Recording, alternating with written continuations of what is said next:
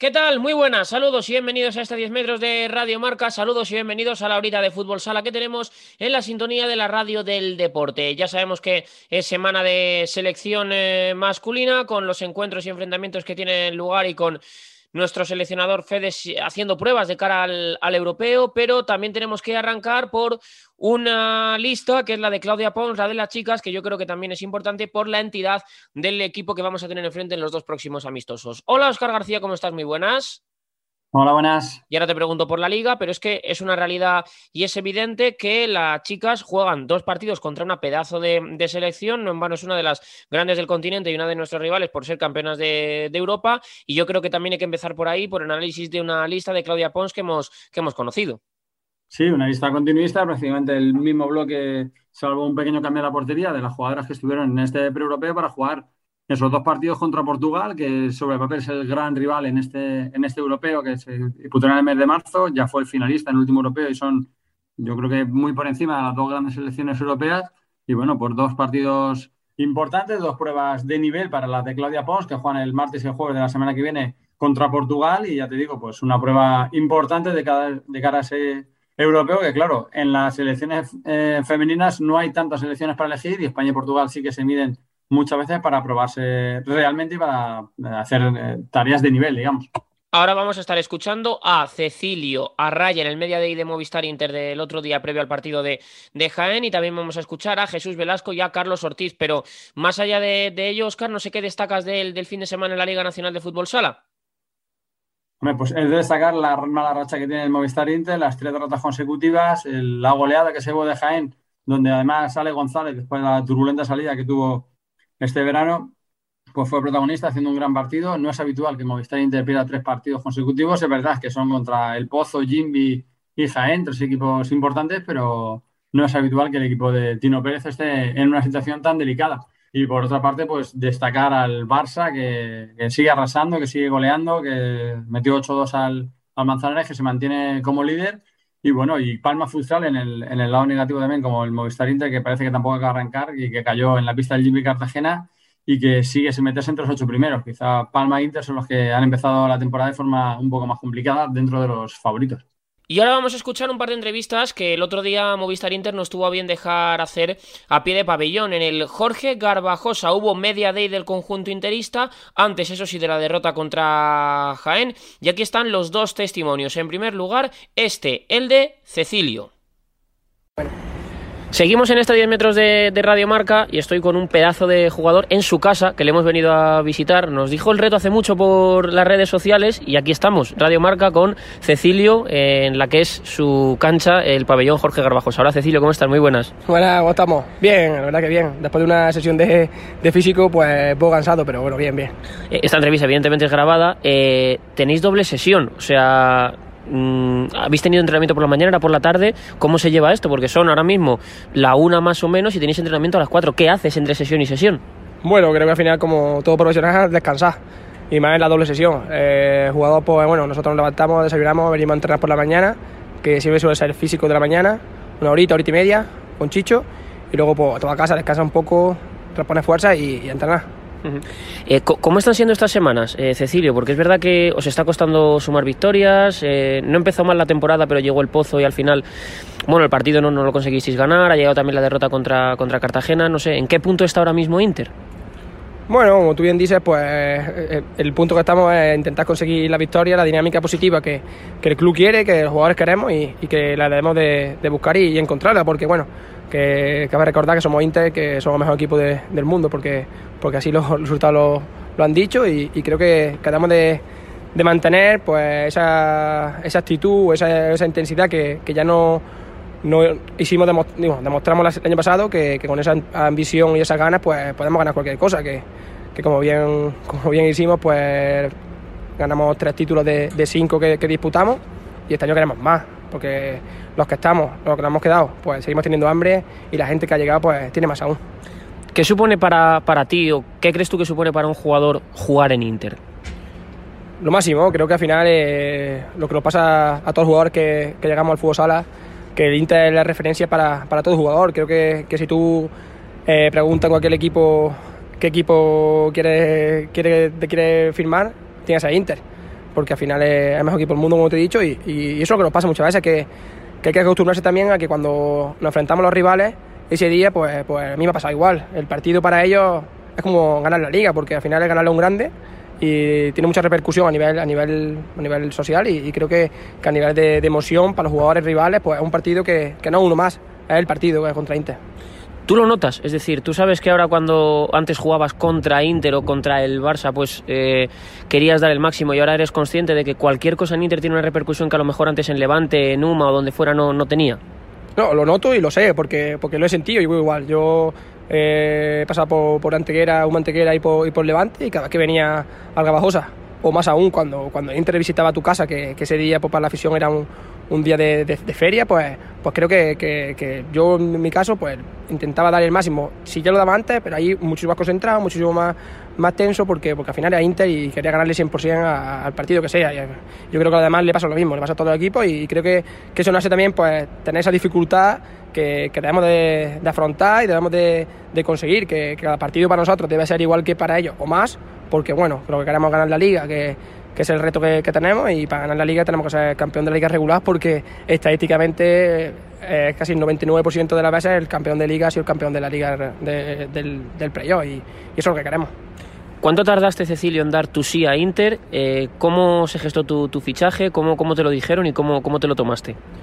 Bueno, pues la verdad que, que fue algo ni rápido ni, ni, ni, despacio, sino que fue una conversación que tuvimos con, con Javi Lorente, que bueno, yo también estaba ahí terminando contrato con, con Levante, mi actitud siempre así era de, de, seguir en el club de, de, Levante porque estábamos a gusto, era como mi casa, y entre esa fase de renovación con, con el Levante aparece, aparece Inter, y bueno, me hizo muchísima ilusión, como te he dicho antes, que al final todos los jugadores queremos venir a Inter, al final yo creo que venir a Inter es venir como a ganar títulos, a lucharlo, a lucharlo por lo menos, y creo que esa fue la, la llave que, que, me hizo decir sí a, a Inter, que venía un club que, que, que, gana títulos y que, bueno, por lo menos los lucha. Y creo que, que eso era eh, la motivación o lo que a mí me llevó a Ciudad por Inter, esa, esa ambición por ganar cosas. Que no digo que el Levante no la hubiese ganado, pero, pero bueno, a priori al final eh, lo que se exige aquí, el objetivo aquí siempre es ganar, ganar títulos y en otros clubes al final, pues, por su desarrollo, por su proyecto, pues no era, no era tan así. Ahora, por, por suerte, Levante está disputando la Champions, que, que creo que, que, es bonito, que es un objetivo que tiene también el club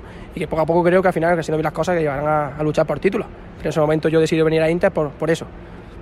Eh, Cecilio, ¿cuánto de importante fue que fuera un proyecto de cero? Es decir, un proyecto nuevo, un proyecto en el que todos partís de cero. Porque al final llegar a un equipo ya hecho, me figuro que es más difícil que llegar a un proyecto en el que todos partís de cero con una nueva idea de, de fútbol sala y de equipo incluso.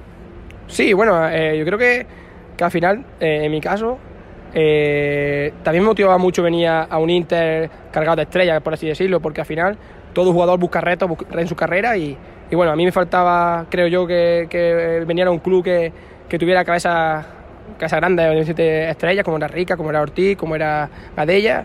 Y sí es verdad que, que me hizo ilusión por los compañeros que vinieron y porque era un grupo de cero y que todos teníamos ambición, hambre y teníamos las mismas ganas de ganar.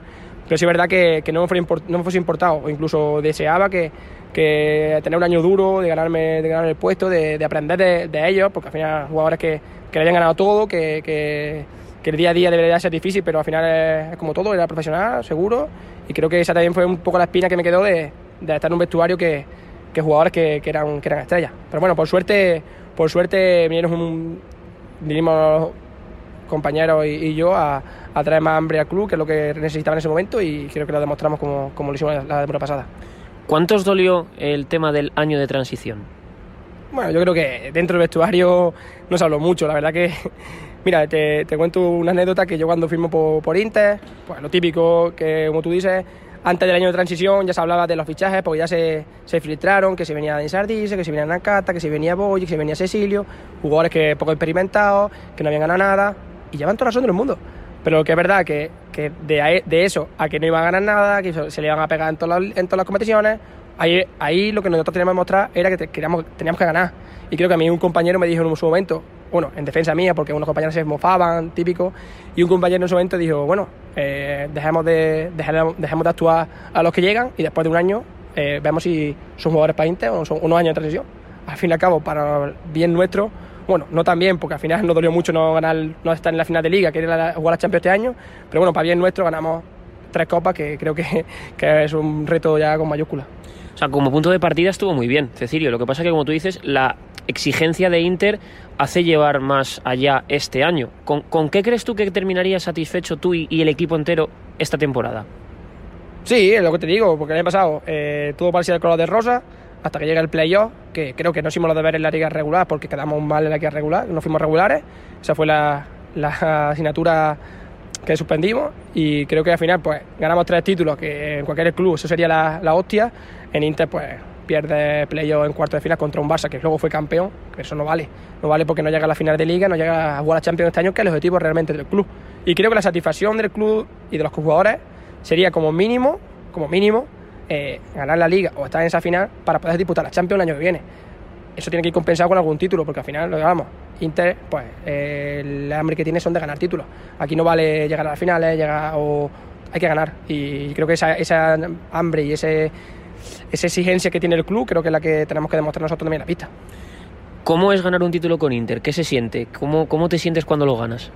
Bueno, para mí, en mi caso no es con Inter, en mi caso fue el primero que, uno de los primeros que he ganado en mi carrera pues es cierto que cuando ganas un título te sientes exhausto, sientes que al final tu trabajo se ha realizado correctamente, que no debe ser así, porque al final tú puedes perder o no las finales, pero teniendo un desarrollo eh, exigente, competitivo, luego por un partido es, lotería o no lotería o no. Pero creo que este Inter lo que tiene, o lo que tú me has preguntado, creo que Inter es un club ganador. Y creo que cuando llega a los momentos importantes, a los momentos donde, donde hay que sacar el pecho, donde hay que decir, vamos a ganar el partido, creo que Inter lo tiene y eso pesa mucho. Y creo que los jugadores que hemos llegado nuevos el año pasado, creo que se adaptaron muy bien a, ese, a esa simbología de que llegaron las finales y no fallamos en ninguna. Es más, eh, de, siete, de ocho partidos contra el Barça, que, que eh, a priori a principio de temporada era el campeón de todos los títulos porque por plantilla debería de serlo, no me escondo.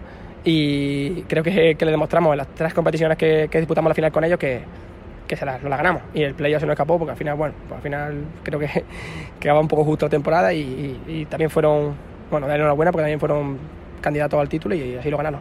¿Cómo ha sido tu verano con el premundial, eh, no estando en la, en la lista definitiva? ¿Cómo, ¿Cómo, ha sido para ti? ¿Cómo te has tomado estos, estos últimos meses? Bueno, un poco loco la verdad, pero oh, gracias a la locura, porque bueno, yo nunca había sido internacional, llego a Inter, que también me ayuda a dar un paso más para competir con la selección. Fui convocado a la selección, debuto con la selección y luego, pues, como tú dices, llega el, llega el Mundial y estoy en la, la prelista de, de, los 19 que, que Fede se lleva para entrenar y no, me lo tomo con mucha ilusión, creo que fue un 40 días inolvidables porque al final, bueno, yo me quedo con lo positivo, la gente dirá que, bueno, pues ya que está ahí, vale, qué mierda que no vas, no, yo creo que al final son 40 días con, con los mejores jugadores de España, entrenando para un mundial que, que hace, sin exagerarte, dos tres años nunca lo, pensé, nunca lo hubiese pensado. Y, y, creo que hay que valorarlo porque, porque, bueno, hasta cualquier jugador se cambiaría por mí para estar ahí. O sea, es cierto que mi vida personal estaba también un poco alocada porque tuve mi segunda hija y claro, fue en serie y a los tres días me tuve que ir a, entrar con la selección. Y estuve 40 días sin verla, que eso, que eso duele. Pero bueno, al final lo que nosotros hemos decidido, tanto mi pareja como yo, pues luchar por esto y creo que, que valió la pena los 40 días que estuvo la selección. Dos más. Eh, el europeo para ti, que ya está en el horizonte, ¿qué es? ¿Sueño? ¿Objetivo? ¿Qué es? Yo siempre digo lo mismo, ir con la selección no puede ser un objetivo de un jugador, porque al final, eh, ¿dónde marca el objetivo? ¿Qué tienes, no hay nada que tengas que hacer para ir. Si a ti te dijese, vale, metes 20 goles tu equipo primero, con la selección. Ahí los jugadores nos marcaríamos un objetivo, como club también, para ir, pero nadie te dice que tú siendo el mejor jugador de, de tu equipo o yendo primero tu equipo vas a ir, no, eso al final es un equipo, creo que es un grupo consolidado, que el seleccionador tiene una papeleta difícil de, de, hacer porque somos muchos jugadores españoles buenos y tiene que convocar a 14. Y creo que, que al final para mí pues lo, lo definiría como un sueño más que, un objetivo como, bueno, como un premio al trabajo que hace diariamente. Y nada, yo creo que todos los que vayamos tenemos que disfrutar cada momento que estemos allí porque nunca sabes cuándo será el último. Y la última de, ellas, eh, bueno, cualquiera que te conozca sabe que tú eres un, tío muy sincero, que eres un tío muy, muy extrovertido. A mí me gustaría preguntarte también por, por la afición de Inter, porque yo sé que tú eres un tío que se involucra mucho con, la afición y no sé un poco el llamamiento que les harías para esta temporada que también es importante, que es difícil, que va a ser seguro muy, muy complicada. Imagino pues que ahora que volvemos a tener a la gente, que se vuelva a llenar este pabellón como, como lo hacía antaño, ¿no? Sí, sí, como tú dices, yo creo que, que al final los jugadores, yo siempre lo he dicho en todas las entrevistas que hago, que que nos debemos a ellos. Creo que, que, el fútbol sala o el deporte en general vive del, público. Si no hubiese público, no hubiese audiencia, el deporte no existiría, porque al final esto como todo es un negocio y creo que, que ellos son la, el alma mater de, del deporte. Y como tú dices, pues creo que, que me ha sorprendido mucho, que, que, bueno, yo esperaba mejor más vacío el pabellón, que la gente apretara menos, porque al final es Inter, al final ¿sabes? Cuando un club grande, pues al final lo pasa en el fútbol, que la gente es más fría o tal, pero bueno, creo que me ha llevado una gran sorpresa porque los partidos que, que han jugado en casa, a pesar del horario, que creo también un poco un sábado por la tarde, que todo el mundo, los niños, tiene gente tiene niños o hace cosas planes con su familia, que es temprano, creo que, que están respondiendo muy bien, pero bueno, al final lo que, lo que todos pedimos es que, que sigan así, que, que entiendan también cuando, cuando, las cosas no salen bien, que hay que estar más unidos que nunca y creo que, que ojalá y, y, deseo que este año pues, podamos revivir algún título como el anterior, que si, si fue la hostia sin público, eh, en un pabellón con, con 9.000 o 8.000 o 7.000 aficionados de Inter, creo que tiene que ser mucho más bonito y, y, poder disfrutarlo con ellos, que al final es lo que, lo que queremos. Pues Cecilio, muchísimas gracias y muchísima suerte en lo que queda de, de temporada. Muchas gracias. Pues las palabras de Cecilio, jugador de Inter, en sintonía de Radio Marca. Y ahora escuchamos también las palabras, las declaraciones de Raya en el micrófono de Óscar García. ¿Cómo se presenta la temporada en una temporada en la que has pasado de ser pues casi un canterano, un meritorio, a ser uno de los tres capitanes, que ya es otro rol distinto?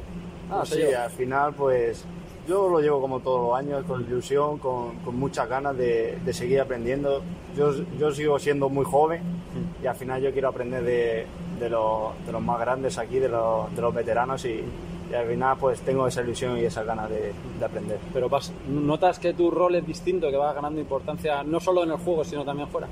Sí, al final es un rol que yo he hablado con Tino también, pero bueno, al final yo le dije que, que yo iba a ser yo, que, que, quiero ser eh, como, como, soy, que no quiero cambiar mi forma de, de ser capitán o, o, de jugador y, nada, y aprender, solo aprender.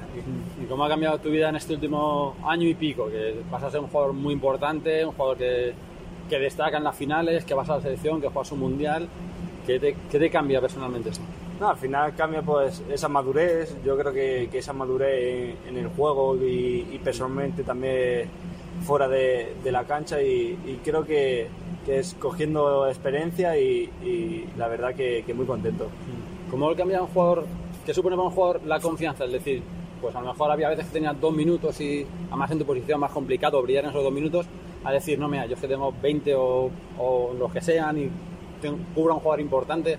¿Cómo cambia eso internamente un jugador a la hora de jugar? No, al final yo, yo vengo de, de, de dos interiores distintos que al final yo, yo he estado viviendo con, aquí con, con Ricardinho, con Ortiz, Adella, Rafa Rato. Y al final pues eh, he cogido lo mejor de, de, cada uno y sobre todo Ortiz también que, que ha sido un icono de aquí de, de Inter y del fútbol sala español y, y, al final pues tengo eso de, de aprender de él y, y, seguir aprendiendo lo máximo posible. Así que muy contento de, este rol que estoy cogiendo aquí en Inter también y sobre todo pues eh, la llamada de Fede, que, que, también es un orgullo siempre ir a la selección y, y, muy contento, la verdad. ¿Cómo ha sido esa experiencia? ¿Cómo ha sido ese verano con la selección, ese mundial? No, al final, pues me llama Fede y, y ilusionado, eh, como siempre, ilusionado cuando te llama la selección. Cada jugador de, de, esta liga quiere estar en la selección y la experiencia es muy, muy positiva. Ya te he dicho que, que me ha hecho madurar y, y, y sobre todo aprender, que, que, es lo mejor de, de, este deporte. ¿Qué es lo mejor que sacas de, esa, de ese mes y pico, esos dos meses? Pues saco todo, al final es, yo desde el primer día iba con esa ilusión, esa gana, como, como a día de hoy cada llamada y, y saco todo positivo porque al final es todo distinto a lo que estoy aquí haciendo aquí en el club y, al final son compañeros que de, de, profesión que no he coincidido con ellos, que coincido ahora en la selección y, y, la verdad que de cada uno aprendo las cosas positivas. ¿Cómo ves al grupo después del Mundial? Porque da la sensación de que gran parte de ese, de ese grupo era inexperto en ese tipo de competiciones, llega el europeo muy cercano. ¿En qué os puede servir como experiencia ese Mundial? No, al final pues la experiencia pues saber esos minutos de, de, dificultad, de saber jugarlos y, al final es lo que te da jugar torneos, torneos así de, de, de grandes características, características. Y nada, yo creo que el europeo tenemos que llegar con, ambición, con ganas y ilusión de, ganarlo. ¿Qué lectura positiva se saca del Mundial? Porque había muchas lecturas negativas, es decir, es un desastre, segundo Mundial en cuartos, tal. Pero hay cosas positivas, incluso ese partido de Portugal, durante casi 30 minutos, España estuvo por delante y estuvo jugando bien. Yo saco positivo, al final tiene que sacar siempre lo positivo y, yo creo que al final somos, para mí yo creo que somos la mejor selección y, tenemos que demostrarlo. Al final hay veterinaria, veterinaria y jóvenes jugando ahí juntos y yo creo que, que cada uno de los jóvenes y, de los veteranos aportan lo suyo, así que yo creo que esa selección para mí es la mejor. En este mundial brilló Ricardiño, al final fue el MVP, ha anunciado que deja la, la selección, tú que has compartido vestuario con él, ¿cómo lo ves? Nada, al final, pues mira, eh, yo siempre llego que en este deporte siempre te llega la hora y, yo creo que él ha pensado mucho para, para él, para él y, creo que si él ha pensado que ha llegado la hora suya, pues bueno, eh, sabemos todos quién es Ricardinho, todo el mundo y, ha sido el mejor del fútbol sala, así que pues un orgullo haber compartido con el vestuario. ¿Y cómo ves al Inter en este comienzo de temporada? Has tenido esas dos derrotas contra el Pozo y contra Jimby. ¿Cómo ves que, cómo ves que afrontáis esa temporada tan extraña, con esta pretemporada tan extraña, luego el parón del europeo?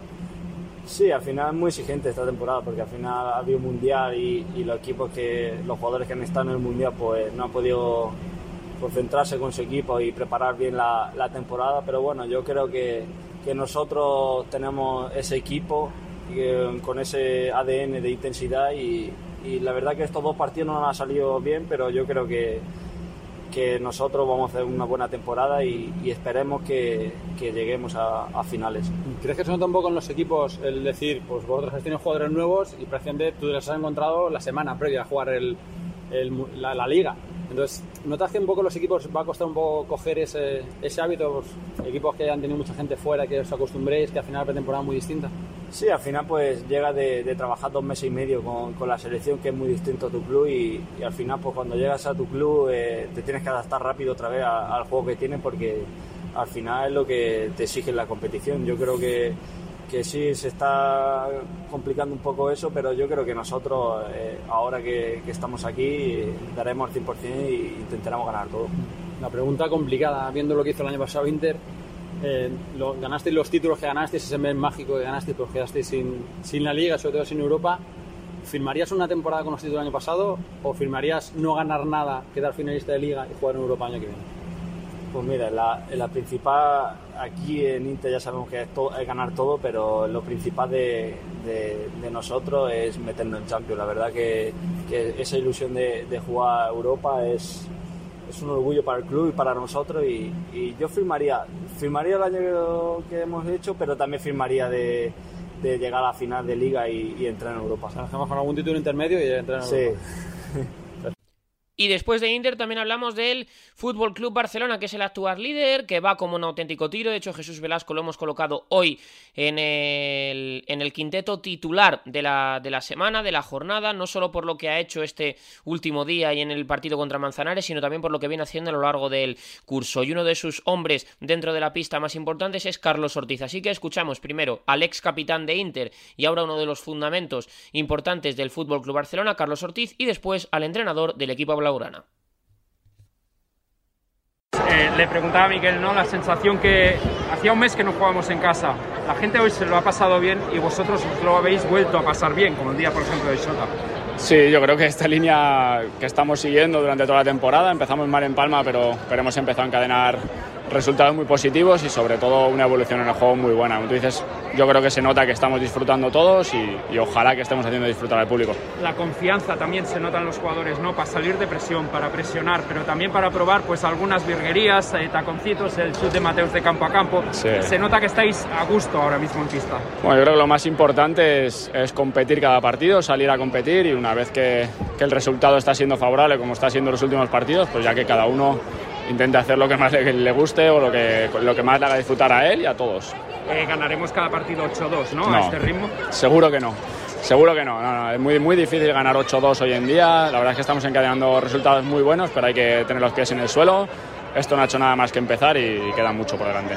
Hoy eran 1100, seguramente jugando así y haciéndonoslo pasar bien. Y el día que vengan los grandes equipos aquí habrá muchísima gente. Tú que has jugado como rival, pero hoy has tenido la sensación de lo que es el Palau como local. Sí, a mí es un, es un estadio que siempre me ha, me ha, gustado por la acústica que tiene, por, no sé, se forma una, una atmósfera muy, muy bonita y, y, ojalá, como tú dices, que, que el juego haga que, que, venga más público, que esto se llene y que, que disfrutemos todos, al final es lo importante. Disfrutar, pasarlo bien. Hoy el Barça, no sé si sabes que ha hecho oficial el fichaje de Dani Alves. Vuelve pues la alegría al Camp Nou pues me parece perfecto, pues ha hecho un chaval como yo, entonces es perfecto. Gracias, Carlos. Gracias. Buenas noches. Eh, sensación que el equipo hoy se lo ha vuelto a, pasar bien, como en los últimos partidos. Bueno, esa, es la sensación de fuera, ¿no? Eh, es posible que haya habido momentos que, sí que ellos mismos han disfrutado en la pista, ¿no? Es bueno, es bueno siempre, siempre que tengamos los pies en el suelo, porque a lo mejor en una de esas ocasiones nos han metido un gol, ¿no? que ha sido la, de, la de ¿no? Entonces, bueno, hay que aprender de esas cosas y, eh, hay que intentar, por supuesto, jugar para divertirte y, para dar un buen espectáculo y, y para ganar, pero siempre con los pies en el suelo el equipo ha movido muy bien la pelota, especialmente en la primera mitad, cuando el partido estaba ajustado, que ha habido ese sprint con tres goles consecutivos, ha habido un par de goles de, circulación muy buena, movilidad sin balón. Eh, en ese sentido, satisfecho, ¿no? Vamos viendo cositas nuevas siempre partido a partido. Esa es la idea, esa es la idea. Al final, quienes la interpretan son ellos y, yo creo que nos están demostrando a todos que, lo, están, que lo están entendiendo muy bien y que, creen en ello y que, y que las cosas están saliendo hay que seguir en esa línea y, la verdad que es que tengo pocas cosas que decir del partido, hemos hecho un gran partido eh, y que nadie se equivoque con este equipo que hemos tenido enfrente hoy, porque creo que es un buen equipo, es un equipo muy bien organizado y, es un equipo que va a dar guerra a todo el mundo. Entonces, eh, hoy nos ha salido un muy buen partido, la verdad que ofensivamente no sé cuántos palos hemos dado, pero eh, sí, y, ha sido un partido muy bueno vamos a pelear y a seguir trabajando para que sigan saliendo este tipo de partidos. Eh, una curiosidad, el 5 inicial hoy, Pito Ferrao, puede ser más habitual, y dos cierres bastante puros, Marcenio y, Carlos. ¿Buscabas algo en concreto con, ese casi 2-2? Bueno, yo no lo veo así. Eh, Marcenio cuando, cuando juega con Coelho o cuando juega con Ortiz no juega de cierre, juega de ala. Entonces es un alarmador lo que nos permite eso es dar más recorrido a nuestros cierres. De hecho, hoy, por ejemplo, Ortiz ha sido un jugador eh, que ha tirado muchísimo. Ha finalizado, no sé si ha metido gol, la verdad. yo creo que no ha metido. Pero, pero eh, la idea es esa, es, que en, defensa tener un cierre sólido, eh, experto en defender buenos pivots, como hoy tenía, este equipo tenía dos buenos pivots, y ahí es mejor que, es un jugador que yo prefiero a Marcenio, aunque Marcenio también lo puede hacer, pero, pero él tiene instrucciones claras de que cuando juega con Coelho o juega con, con Ortiz, jugar de, de, ala para dar mucha más movilidad a nuestro, a nuestro cierre, como Coelho, por ejemplo, un jugador que tiene mucho recorrido y, y lo que quiero es que ellos, ellos salgan también, en, eh, ocupen el espacio que les puede dar Marcenio en, en ataque. Esa es un poco la idea. Ferrao o Pito, eh, normalmente les suelo cambiar uno por otro y hoy he ido, he ido a, analizaré qué tal, qué tal va el equipo con ellos dos jugando juntos. Hoy un poco viendo cómo, cómo se pueden ir coordinando entre ellos. Han conectado bastante, les hemos visto incluso sonriendo. Alguna vez Pito ha sido demasiado generoso incluso en una acción, pero les hemos visto conectando y buscándose también. Yo creo que si juego yo con Ferrao o yo con Pito, yo también lo hago muy bien. es muy fácil jugar con, estos jugadores y, entre ellos pues es normal, ¿no? son de una calidad ofensiva tremenda y se buscan y, se encuentran, claro. Eh, la última hoy eran 1.100 espectadores. Hacía un mes que no jugamos aquí en casa desde el día del Betis. La gente se lo ha pasado bien y la sensación es que la gente tiene ganas también de, ver partidos así alegres. Eh, hoy además el rival no ha puesto portero jugador apenas. Eh, en ese sentido el Palau que tantas veces lo has eh, sufrido como rival, hoy ya empiezas a saber lo que puede ser este escenario. Ojalá, ojalá siga viniendo esta gente y esta gente traiga más y, consigamos que, todo el mundo salga de aquí contento y feliz y, se lo pasen bien. Nosotros yo creo que el juego que vamos a ofrecer es lo que hemos visto hoy, a veces saldrá mejor, a veces saldrá peor, esto es deporte y el rival juega también, ¿no? pero, pero yo creo que la idea de juego está clara, los jugadores la han entendido, la están intentando llevar a cabo y, si nos sale quiere decir que vamos a ganar la mayoría de los partidos. Jesús, gracias. Y ahora escuchamos un extracto de la entrevista que mantuvimos la semana pasada en Marcador en Radio Marca con Ricardiño. Hola Oscar García, ¿qué tal? Muy buenas. Esta semana ha sido yo creo que una de las semanas pues más importantes del, del fútbol sala en los últimos años por quién ha dicho adiós a su selección. Sí, ha sido una semana muy importante porque pues eh, que el que puede ser el mejor jugador de la historia de fútbol sala ha anunciado que deja la selección, que pone lo deja en todo lo alto después de un poco más de un mes después de haber conseguido el título mundial como campeón y como capitán y como MVP del torneo, pues ha anunciado que su carrera internacional con la selección ha terminado con 187 partidos, 141 goles y ese europeo y ese mundial que lo dejan pues en todo lo alto. No se puede dejar mejor una selección, desde luego. Hablamos de Ricardiño. Hola Ricardo, ¿cómo estás? Muy buenas noches. Hola, buenas noches. ¿Me escucháis bien? Te escucho perfectamente. No también como cuando te venías aquí con títulos de, de Inter, ¿eh? aquí al, estudio y estabas aquí a mi lado, pero no te escucho mal. Hombre, pero se han quedado momentos en la memoria, han sido momentos muy bonitos y, y ahora me escuchas por aquí, que tampoco está mal. No, nada mal, nada mal. Escucharte siempre, siempre da gusto y más cuando bueno, no, no digo que me guste escucharte cuando has dejado la selección, porque al final a mí me gustaba mucho verte con, con Portugal y verte cada, cada parón, pero oye, yo creo que ya eh, tú, tú lo has dicho, lo has reconocido, Ricardo, que al final llega un punto en el que toca y, hacerlo como lo has hecho, ¿no? La, la, decisión, imagino que está muy meditada y más como cómo terminó el pasado mundial, ¿no? Sí, bueno, primero saludar a Oscar también, mandarle un abrazo y decirle que pido disculpa que la última vez que hablamos no poderle contar ya directamente qué, iba a pasar, pero bueno, ya había dejado un poquito la, la cosa en el aire y como sé que es una persona inteligente ya lo había entendido claramente. Pero bueno, eh, lo teníamos guardado ya más o menos para esta altura. Eh, esto fue una decisión, como dije, ya había tomado con algún tiempo, que estos dos años me han desgastado mucho psicológicamente, físicamente también, con la lesión obviamente que que, ha aportado mucho más para que, que piense más fríamente en este, en este dejar de, de continuar a representar mi país, aunque me duela mucho, pero creo que, que era el momento. Eh, obviamente ya había hablado con mis compañeros, con algunos de ellos, con los entrenadores, eh, en cuanto estábamos en el Mundial, cuando jugábamos el Mundial, pero sabíamos que no era el momento de, de comunicarlo.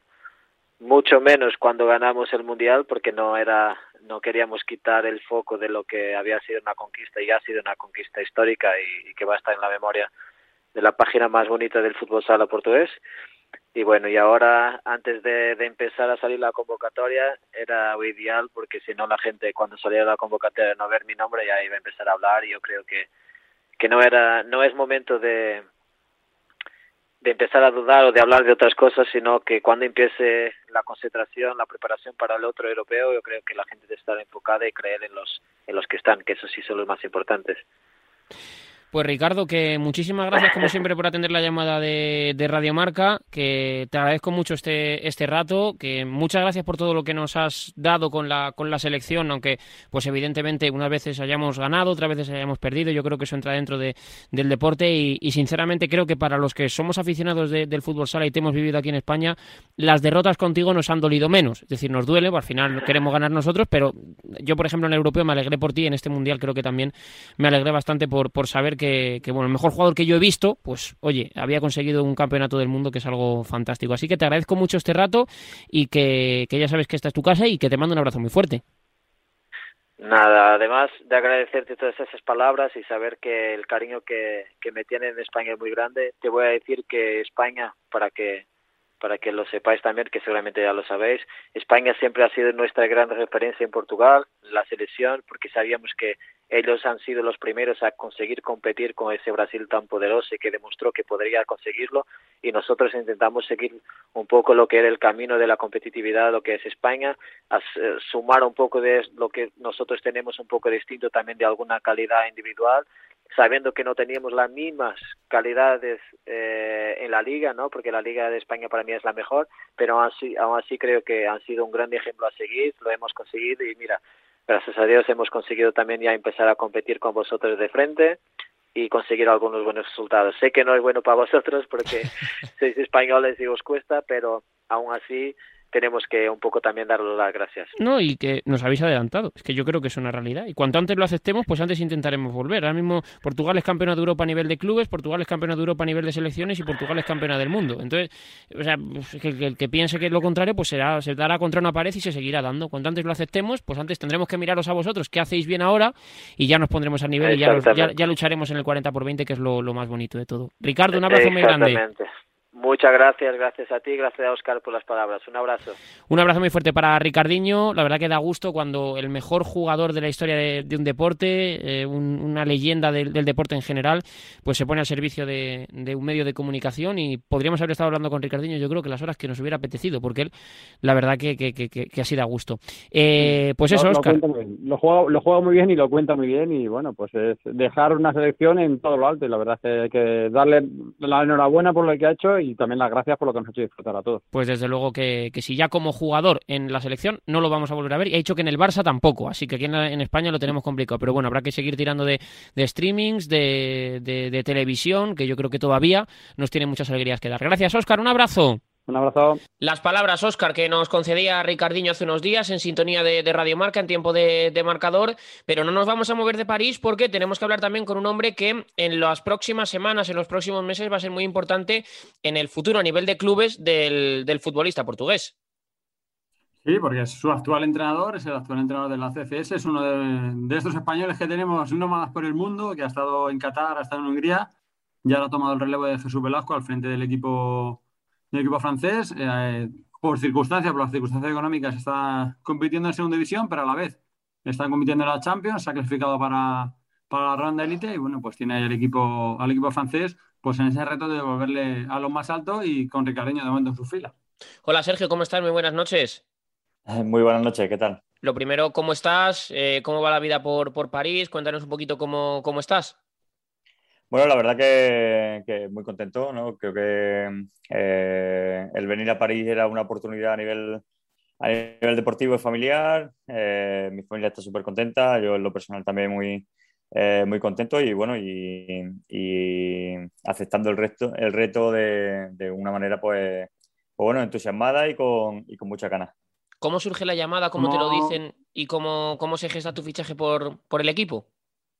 Bueno, pues como, como mm, bastantes veces ya, ya, he comentado, ¿no? Un verano convulso para, para, mí por el tema de salgo de Hungría. Eh, llega un momento en el que, en el que bueno, van, van pasando los, los días y, y, demás y ninguna de las cuestiones, ninguna de las situaciones que tengo se llega, se llega a concretar y, y bueno, y mi representante me habla de, de la posibilidad de, de París, eh, del Access y, y, bueno, y aunque todo el mundo sabe eh, que la situación un tanto, un tanto convulsa, de que había riesgo de, de poder jugar en segunda división eh, y demás, pues, pues bueno, al final eh, la presentación del proyecto que, que, nos hacen y de la intención de, de cambio, pues, pues era, era positiva y, nos decidimos en, en, tirar hacia adelante. ¿Y qué te has encontrado allí? Porque el otro día te oía con Carlos Corona en, en Twitch decías que te habían llegado casi tantas felicitaciones como advertencias, digamos, de, cuidado donde te metes. ¿Cómo es lo que te has encontrado y qué es lo que tienes ahora mismo entre manos? Sí, bueno, es cierto que, bueno, que desde el principio sabíamos que la situación aquí pues, era, era algo, algo convulsa, ¿no? ¿no? No, podemos negar que, que, el club, tanto el club como, bueno, que, que el club en, en, general está en una situación un poco, un poco rara, eh, ha bajado a segunda división por por los motivos que todo el mundo sabe. Eh, eh, tiene, tiene, deudas con algunos jugadores que, que, son de sobra conocidas con, por, porque ya han salido sentencias tanto a nivel UEFA como a nivel, como a nivel francés. Entonces, eh, entonces bueno, sabemos que esa situación es, así y por eso yo creo que, que también mucha gente pues me advertía y me, y me decía que, sí, que sí era consciente de dónde me estaba metiendo. Pero, pero bueno, como, como, decía también el otro día y en esa entrevista y, y, repito ahora, pues bueno, una situación que el club está tratando de, de cambiar, está tratando de solventar. Es cierto que, que, que va muy poco a poco, la, la situación muy, es muy lenta y hay mucho por detrás, eh, pero, pero bueno, creemos que, que puede, va, puede, ser un año, un año propicio para ello y, y bueno, estamos a la espera de, de que se sigan dando pasos hacia, hacia adelante. eh, Sergio, en el caso de, de, del, del, club se ha hablado mucho de lo que, de lo que era, de lo que, de lo que iba a ser, de lo que quería ser. Como tú has dicho, se están dando pasos hacia el frente, pero a mí me gustaría saber cuando te llaman, qué te dicen, es decir, si te exponen a las claras la situación económica, si te cuentan cómo se va a solucionar, no sé, qué garantías te dan a ti para ofrecerte este proyecto. Bueno, la, la garantía son el, el hecho de que, de que, bueno, mi representante también es representante de, eh, de Jesús Velasco y los conocía, sabían que, sabía que, que bueno, que, que, a las duras, a, las buenas, a las malas, más, más tarde más temprano, eh, siempre, siempre iban tratando de cumplir, la, cumplir los, eh, los plazos y la, las cuestiones económicas. Y, bueno, y sobre todo lo que hay una, una garantía de que, de que, bueno, de que la situación el año anterior pues, había sido muy, muy mala por tema, eh, por tema de COVID, por todo, todos los temas de, eh, de, de, problemas económicos que, que, todo el mundo ha pasado y que en este, eh, y que en este club en particular pues, pues fueron, fueron mucho más graves porque su volumen económico era muy, era muy alto. Y, bueno, y que este año que pues, se iba a reducir el, se iba a, eh, reducir el presupuesto, eh, se iba a tratar de, de, solventar, o sea, se iba a, reducir el, el, no, el, no, el, presupuesto, sino el, el número de, eh, el compendio económico que, que, que, iba a haber en gasto para, para, bueno, para solventar los problemas que, que había el año pasado y, y bueno, y tratar de, de mantener al, al día la plantilla y cuerpo técnico de este año. Entonces, entonces bueno, eh, como te digo, es una situación que, que era un riesgo, que llevaba, llevaba un riesgo, pero, pero bueno, creemos que, eh, que al final pues, pues su apuesta era, era, era buena y, y bueno, y creímos conveniente que, que podíamos firmar. ¿Y deportivamente qué te has encontrado? Porque el año pasado hablamos con Carlos Ortiz algunas veces y nos decía, es que hay mucho nivel, hay jugadores de mucho nivel. Y este año, aunque estéis en segunda, habéis jugado en Europa, eh, plantasteis cara al Sporting y tuvisteis prácticamente contra las cuerdas, sabéis clasificado para la ronda élite. Deportivamente sí, sí hay un buen equipo, ¿no? Sí, bueno, deportivamente la pena es eh, el, estar compitiendo en segunda porque, porque sí que es cierto que el, que el nivel de, de, nuestros partidos pues baja muchísimo durante el fin de semana, pero, pero bueno, yo te puedo decir que dentro del 40 por 20 estoy disfrutando muchísimo, ¿no? Eh, yo escuchaba, escuchaba siempre a, Ortiz hablar de, de, esto. Eh, creo que eh, la calidad que hay en, este, en esta plantilla es brutal. El, día a día del equipo está siendo muy bueno porque, porque, bueno, creo que el objetivo de la Champions está siendo muy bonito para, muy bonito para todos. Llegamos a una primera fase de Champions con, con muchas dudas porque, porque, bueno, el trabajo no había podido ser el mejor posible porque habíamos tenido gente en, el Mundial, eh, los, los, fichajes de fuera, los, los, brasileños llegaron muy tarde y entonces llegábamos con muy pocas horas de, de rodaje, pero, pero, bueno, yo creo que, que dimos, dimos un, una buena imagen, plantamos cara, eh, como tú has dicho, a Sporting, pero no solo eso, sino que luego contra, contra Dobovec y contra Tirao hicimos, yo creo que un, que un grandísimo papel y, y bueno, fuimos merecedores de ese segundo puesto que, que conseguimos. ¿Qué supone para ti entrenar a Ricardiño? Bueno, yo creo que una oportunidad, como, como todo, ¿no? Yo creo que eh, eh, Ricardiño es mm, sin duda el mejor jugador del mundo, el jugador con más experiencia eh, deportiva que, que, hay en este momento. Y, y, bueno, para mí era una, una oportunidad el, el, saber que podía estar en la plantilla, que, que, podía, que podía nutrirme de su, de su experiencia y, y, bueno, y aunque, aunque es cierto que no, hasta el momento no lo estoy disfrutando todo el tiempo que, eh, que quería, creo que, que la cosa va, va, a ir a mejor siempre y, y bueno, y, él va, va a aportar mucho al equipo.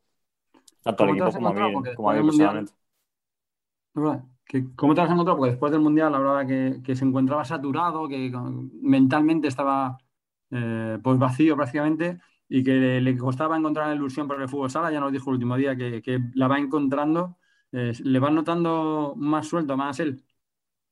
Sí, bueno, de, él poco a poco está, está reencontrándose. Es cierto que todavía eh, hasta el momento no se ha, no se ha incorporado al, a, a, los entrenamientos. Con, con nosotros entrenó eh, en una semana, hizo, hizo tres días y, y, ya no volvió después de, después de todo lo que, lo que después, del, después del Mundial.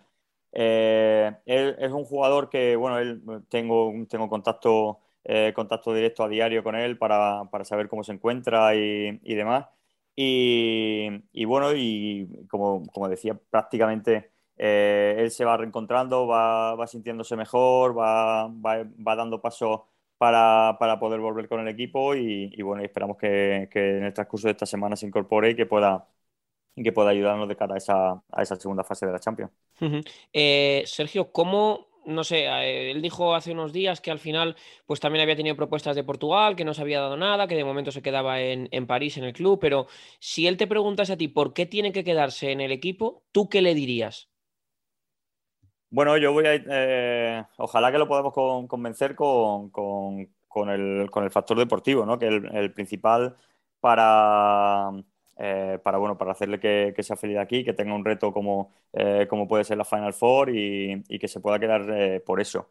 En caso de no estar jugando la Final Four, lo que, lo que yo quiero convencerlo, lo que le diría es que, que bueno, que vamos a el, trabajo de la, del resto del año va a ser tratar de subir a primera cuanto antes y tratar de, construir la base para un equipo que, que, en, el próximo año en primera división pues pueda pueda seguir aspirando a todo y tratar de, volver a, la Champions League ¿no? en, el transcurso de dos temporadas.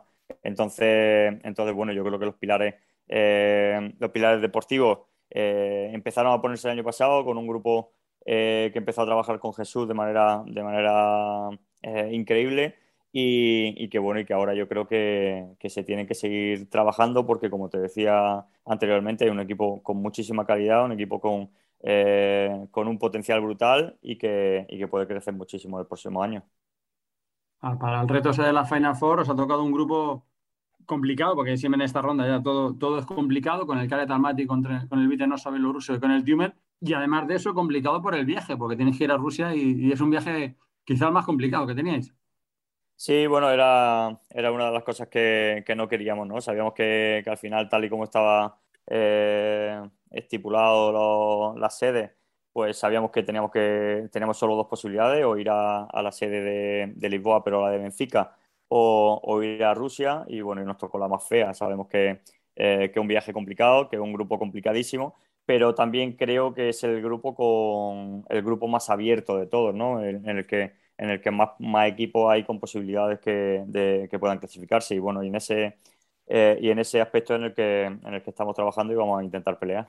Una curiosidad, eh, ¿cómo haces para intentar mantener el nivel de exigencia que tiene la Champions con la competición en segunda? Porque has hablado de que fin de semana tras fin de semana, evidentemente, no es lo mismo y el nivel eh, decae, pero ¿cómo intentas paliar una cosa con la otra? Bueno, estamos tratando de hacer muchos, muchos partidos amistosos entre semanas. antes de la previa de, de octubre conseguimos hacer eh, dos que fueron muy importantes para nosotros, antes, justo la semana antes de, ir a Eslovenia, contra dos equipos de primera división de aquí, Sporting de, Sporting de París y París a casa. Y, bueno, y en esta fase eh, hemos, no hemos tenido casi mucho tiempo tampoco de, preparar amistoso, porque bueno, la semana pasada fue la primera semana que, eh, que trabajábamos y no había tiempo material para, preparar. Esta semana los jugadores se han ido con la selección nacional, o muchos de ellos se han ido con la selección nacional y, no podemos tampoco trabajar, pero la semana que viene tenemos preparado un partido contra, eh, contra Halegoy, eh, el equipo belga, que, bueno, es, también un equipo que está entre los 16 mejores de, Europa.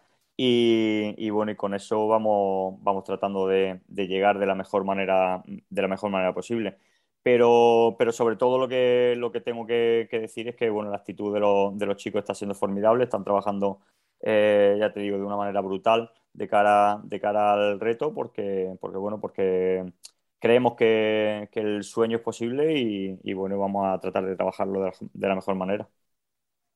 ¿Qué diferencias encuentras entre trabajar en Hungría, donde has estado muchos años eh, con mucho éxito, y trabajar en Francia? ¿Qué peculiaridades tienen distintas un país del otro?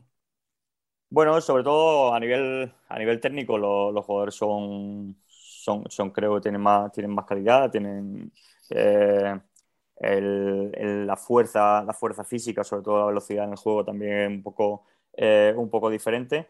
Y, bueno, y también el, aspecto, el, aspecto, el otro aspecto diferente también es la forma de ser, ¿no? El, jugador, húngaro era un jugador muy, eh, muy recto que, que hacía un poco tú dices esto y tenemos que, tenemos que hacerlo, mientras que el, que el jugador francés pues cuesta un poco más de, cuesta un poco más de llevar en ese sentido, eh, pero, pero bueno, esa, esa, magia y esa, eh, insubordinación que, puede, que puede darse también creo parte de, de, ese, de esa idiosincrasia particular y creo que, bueno, es, lo, que, lo que le hace ser un poco diferente y lo que, y lo que creo que, le hace tener una capacidad de crecimiento brutal.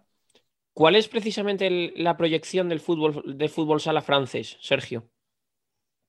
A ver, yo creo eh, que a nivel estructural tienen que cambiar muchas cosas. Eh, es, cierto, todo lo, eh, hoy lo hablaba con, precisamente con, con, un compañero también aquí, que entrenador aquí en Francia, que, que, bueno, que te das cuenta de que, de que bueno, nosotros estamos en segunda división, que Gars, que es un equipo que fue campeón, también está en segunda división porque ha bajado por el mismo motivo que nosotros, que Cabe United, que, que, un equipo que fue campeón en, primera división, también está en segunda división.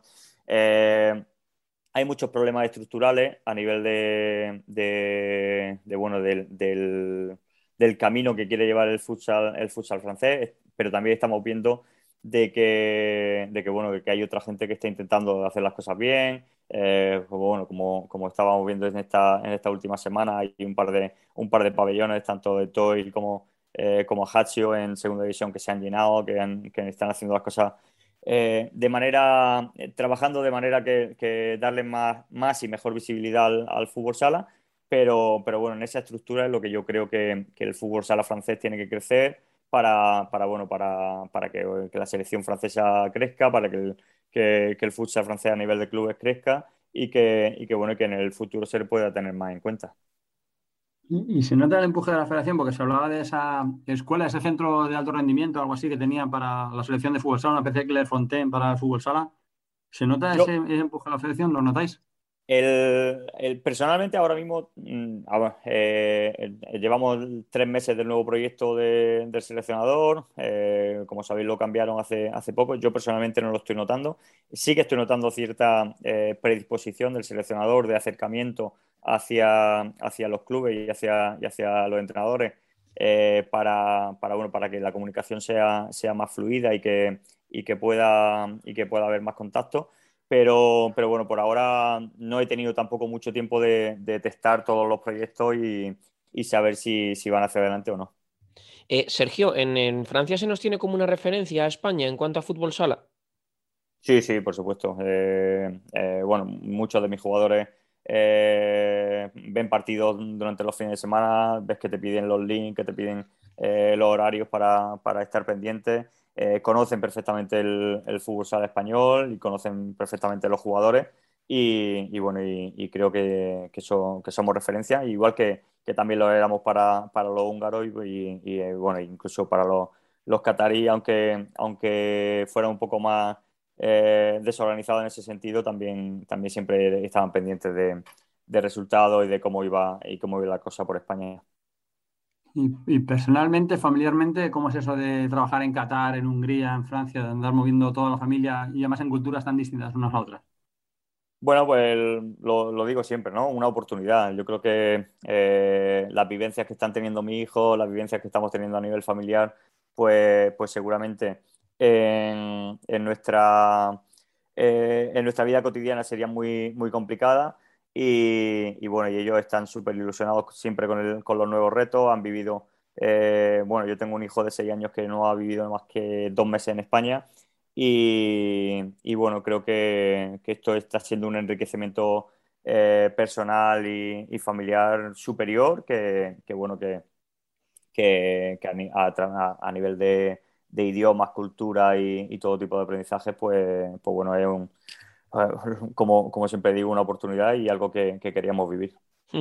Eh, Sergio, ¿cómo, ¿cómo, viviste el, Mundial de la selección española mm, desde, desde Francia? Es decir, ¿cómo, ¿cómo se vivió también el Mundial de, fútbol sala? No sé si había mucha repercusión, no sé también tú cómo viste desde la distancia nuestro, a nuestro equipo. Bueno, eh, sí, la repercusión sí, ya te digo que, mi, que, mis jugadores y tanto nosotros siempre hemos estado muy pendientes del, Mundial, es cierto, de, cierta manera también estábamos jugándolo con, eh, con nuestros compañeros, pues los, dos, los dos jugadores marroquíes y, Ricardo, eh, que estuvieron, estuvieron presentes. Y, bueno, y a nivel de nuestra selección, pues bueno, pues con un poco de, de pena por, por esa no clasificación a semifinales después del partido contra, eh, contra Portugal. Eh, y, bueno, con, con, la, con, la, sensación de que, de que bueno, de que, de que, seguramente con un poquito más de, eh, de acierto en, en, momentos puntuales, pues, pues la cosa podría haber sido totalmente diferente. Y, bueno, y con la esperanza ahora de que, de que, bueno, de que el rumbo vuelva, vuelva a cambiar y que, y que en el europeo podamos hacer un, un, un buen papel. ¿Eres de los que se apunta al carro del optimismo en este europeo? Yo sí, yo sí, yo creo, creo siempre en, la selección española, eh, creo en el trabajo que se está haciendo, que se está haciendo ahí, creo en el potencial que hay eh, de jugadores actuales y de, y de, jugadores futuros. Eh, y, bueno, creo que, siempre con España siempre hay que contar y, y siempre hay que estar subido en el carro. Pues Sergio, que muchísimas gracias por atender la llamada de, Radio Marca, que te mando un abrazo muy, muy, muy, muy fuerte y que sea con o sin Ricardiño hagáis un gran papel en la UEFA Champions League, en la Champions de, de Fútbol Sala, vaya, y que salgan las cosas muy bien en París. Un abrazo muy grande y muchísimas gracias. Muchísimas gracias a vosotros. Pues hasta aquí llega Oscar, este 10 metros de, Radio Marca, con entrevistas a jugadores de Movistar Inter, también con los sonidos del Fútbol Club Barcelona, con parada en París para escuchar a Ricardinho y también a su entrenador, Sergio Muyor, que hace una, una nueva etapa en, en, su carrera. La semana que viene más, fútbol sale en la sintonía de Radio Marca. Gracias, Oscar, un abrazo. Un abrazo.